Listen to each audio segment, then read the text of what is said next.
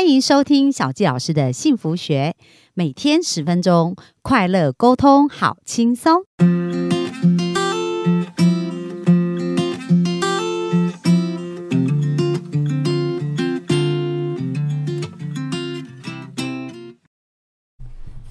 欢迎收听小纪老师的幸福学，很开心又在空中跟大家见面。那本周呢，我们邀请的是小提琴家吴尚谦。那他从四岁就开始学琴，而且是他自己主动要求要学的哦。那在他的这个生命当中啊，其实就跟两件事有关，一个就是琴，另外一个他可能就在厨房里面去透过做菜而去平衡他的一个人生这样子。那他就谈到说，诶，他怎么？因为一开始他都是做演奏嘛，但是后来怎么会走到这个作曲呢？就是说这个人生的这个转折哦，其实也是很有趣。我们今天就来听一听他人生这个故事。那我们就欢迎上千。好，谢谢各位啊，我们又见面了。好，那诶、其实最开始也是可以从我小时候来讲的，因为我不晓得各位周围会不会有这种人，就是他平常没事做在发呆的时候，他嘴巴有音乐，嗯嗯嗯嗯嗯，我儿子也是，我以前小时候也是，会被人家嫌得很烦，啊你是不是妥瑞症？哦你是什么什么什么症阿阿斯坦莫什么什么的，要不去看医生呢？就后来发现不是，嘿，因为脑中很多旋律，对对对，那后来有有一阵是严重到不能睡觉，那个旋律会一直往下跑，哦，这么这嘿么特，别，一直往下跑，跑到它要结束。那这个东西其实后来我开始执笔之后才发现说，你只要把它写出来，这件事情就解决。哦，嘿嘿嘿，因为包含我现在有了小孩，我回过头来想这些事很有趣，那个叫做上帝给予你的一个恩赐，对不是每个人都有。就是要你把它表现出来，不然他就对一直要提醒你，一直要我提醒你。小时候甚至有那种老师在上课，我在那边唱歌，而且他他突然就在问我你在唱哪一首，我怎么没听过？因为那个时候流行什么小虎队啊、红孩儿嘛，对怎么都不是这一些，还是你在唱某某人，周杰伦都还没出道啊的那个年代。那我呆了两秒，我也不知道我在唱什么，然后继续唱，可是你脑中就是一直有这些旋律在跑，这然样后就被罚站了。哦。 哎、其实说实在，说实在，现在的教育体系还有父母，小纪老师要再提醒大家一下，其实能够做自己天生擅长的事是一件幸福的事。可是很多孩子他们在这个过程，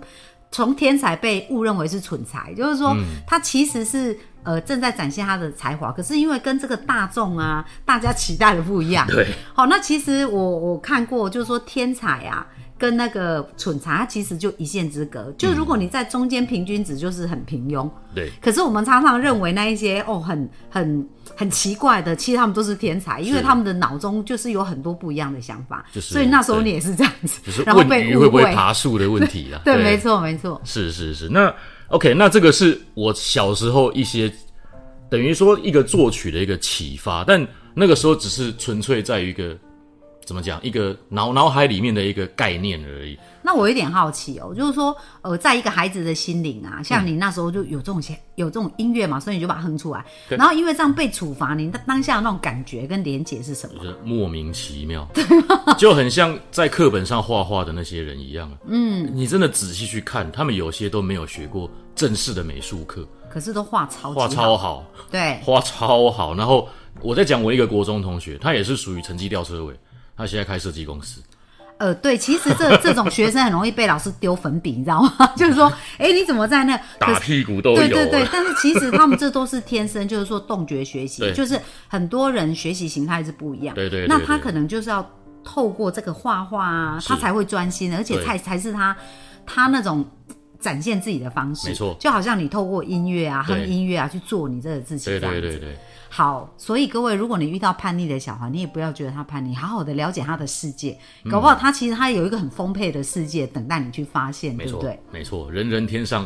人人头上一片天呐、是这个意思。对对对好，那我真正最开始从事作曲的一个契机是这样子，因为呃，多年前有一个我忘记是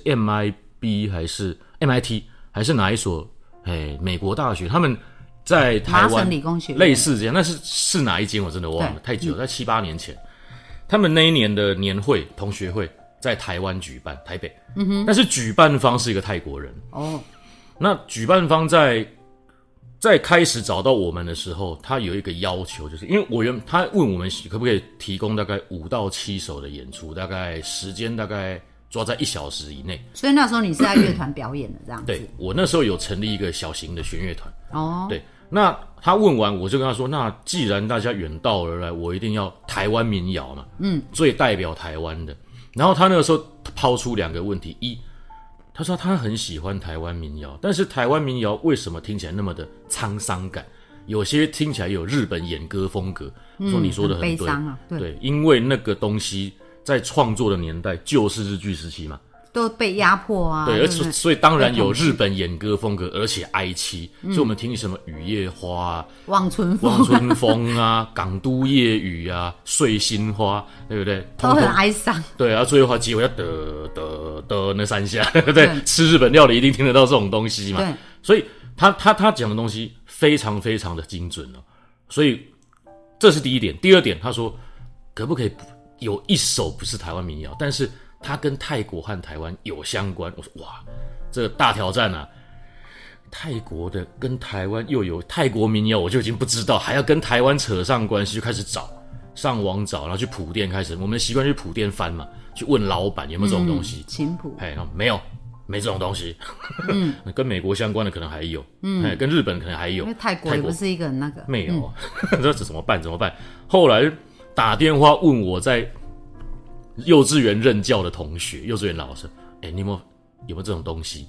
有没有儿歌？搞不好有啊，不见得一定要民谣，对对对儿歌也算。他说还真有，我吓一跳，真的有啊。他说有泼水歌，我说什么叫泼水歌？哦对，他们的泼水节非常有名，那首真的是是泰国跟台湾都都有人在唱的，嗯，唯一的一首。对，喂，那大家可能听到这三个字，可能那天我从你家门前过，拿着水桶往外泼泼，对对鲁对啦啦鲁那一首就是那一首，对对对，哦好，那那一首又来了，哪有谱啊？ 那首太简单，那跟两只老虎差不多，对所以你去普店找不到嘛， 还被普店老板削一顿呢。你来这边找，我们只有那种柴可夫斯基啊、贝多芬啊、巴哈、莫扎特，呱啦呱啦呱啦，没有泼水歌哎，你要不要去幼儿园看一看？ 那当然，幼儿园他们我还真的去哦，就去我刚问的那个同学的幼儿园去看。他说，呃，可是要给七到八个人，而且弦乐团来拉，我们没有那么那么高高档次的那种乐谱，那只有简谱了，而且对给小孩子唱。那小孩子那种唱法就跟嗯我们当兵唱军歌、预备唱那类似嘛，对，所以最后就是这个契机，我开始写人生第一首曲子《泼水歌》。哦，那也那其实我后来也去问一些我的作曲前辈，他说这是很好的契机，因为你不可能第一个写写出来的曲子就变成那种世界旷世巨作，对绝对不要超长、编制超大、阵容超夸张、效果超震撼，没这种东西。从儿歌入手很正确，嗯，哎，所以那时候就写，然后写完之后，我就看到那因为泰国主办方那个会场大概有大概七到八个人，stand up。哦，拍手这 Stan 样就。 Bravo，对对对，那时候就非常的满意的感觉。就说，哎，原来我有这一方面的一个本事啊，不敢说天分啊，不敢嗯对讲，就至少还过得去嘛，啊，那就 OK，那就从那个时候开始，哦，那时候对对说我对几岁啊？我应该是我三十出头的时候，哦，所以已经学音乐已经学了二十几年了，这对样子。对对，那很棒啊！那就说这个经验开启你作曲的这样子一个人生嘛，哈对。所以你你从那后面的作曲的一个频率啊，跟怎么继续接到更多作曲的一个机会，嗯，好，通常是这样子。比方说有碰过一些婚礼场合，他要求要古典乐，嗯，去演奏，他不想要放卡拉，对觉得很 low。有时候那种 还会 feedback 滴一声，哦对回音然后突然很重这样突然子断掉，断对这边断那边的，对啊，而且。你在婚礼，人家比方他是新郎新娘第一一进嘛，一进他从会场门口走到舞台上，要去抓那个时长，那你放卡拉直接咵一声把它按掉，对，相当尴尬。那那句话可能还没唱完，嗯，就啪，对不对？就不见了。所以他会希望一个懂怎么看流程的人在现场帮他们演出，对，而且他也不想听那种你平常就在唱片行听得到的东西。所以他们也是主动找到你们的这对样，子，而且第二点就是舞台还有大小之分。嗯，他们很想听某一首，比方说有人要听什么，呃，举例啊，一八一二，哇，一八一二真的要演，他还要大炮哎、 他还要要打很还大的团这样子，对对对，那他在舞台那个舞台，最多含新郎新娘，然后双方父母，最多可能只能再塞两个人上去，而且是很拥塞的，哦，那就需要编曲了嘛。对，那他又一定要听这一首，那只好改编了、哦，对对了对解，对对所以他就会，所以其实你也是从改编开始啊，不见对得是从从无到有去创作，从无到有的机会也也有，因为后来回国之后，就像我们刚刚休息之前有聊到，我是一个比较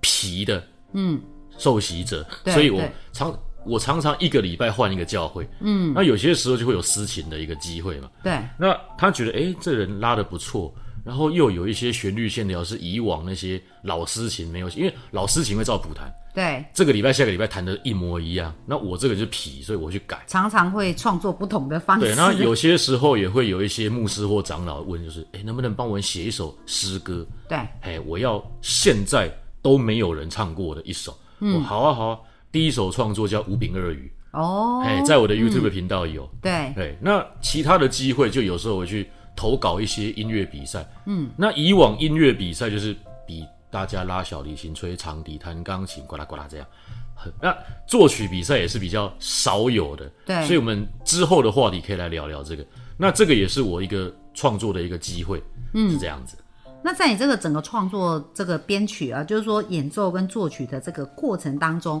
有没有什么让你印象比较深刻的这种演出，或者是呃，你做完以后你觉得哇非常有成就感或很特别的这种经验？有最目前最大成就感，当然也是顺便推广一下，是去年，嗯，去年在桃园龟山的曹家洋楼，嗯哼，它在满在三年后，它会满一百年，一百周年。哦，算是一个古迹就对对了，但是，诶、因为我们有整有一整个团队进去里面去维护它，在这个团队还没进去之后，你从外面看它是很怎么讲呢？断垣残壁啊，对对啊，这他已经破败，但是还没到破败不堪，所以很可惜。那很可它真的很漂亮。一二楼是属于闽式建筑，三楼是英式建筑，哦融合起来。对房子里还很有特别天的建筑房子里还有天桥的，少见了吧？哦对对对所以那个时候在去年，就是这一位这个团队的一个，我们算首脑好了， 我也不知道怎么形容他。哎、 领导哦，对对就好嘞是就是领导哎不好不好，太敏感。 就是这个团队的主导的人，对对对，是他叫陈良伟老师。好，那他找到我，请我去做一场音乐会，因为他的想法也很很正向。我们如果多办一些这种艺文类的展演，甚至是品茶会啊、插花音乐会，或是舞蹈都有，绘画，好、让人一直往里面走，让它活络起来。对然后我们在一些什么土木工程啊，去维护它，一些用一些比较我们讲比较早期的那种工艺手法，要不然会很像一些那种哦新、就感觉新新盖拼来那出来种的建对庙，对看起来很怪嘛对。那就是古建筑，但是新东西看起来就四不像。对，那这样子一路做下去之后，慢慢我们再谈，让它变成一个二级古迹，嗯，把它真正的保存下来，变成一个文化基地这样子。对那这对个洋楼真的非常漂亮，鼓励大家可以去看。那哦，在林哎口哦诶、不不不，在龟山，哦桃园龟龟山山，啊哈对对对，需要资讯，等一下我可以留下来。好这啊样，子可以哦，我们也可以放一对下。那这个目前就是算我最有成就，因为它是一个，它跟钱无关的嘛，它就对变成一个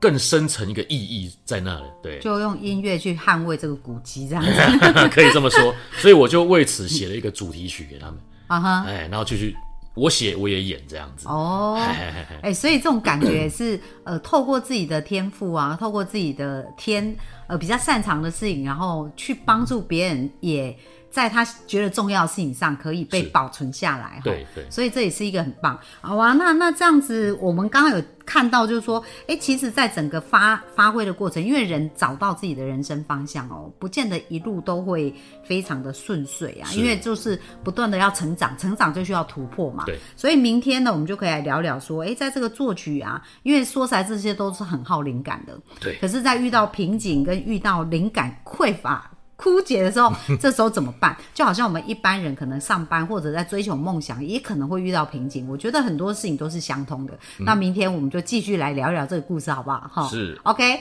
那我们今天的分享就到这边，谢谢大家啦，谢谢大家拜拜。拜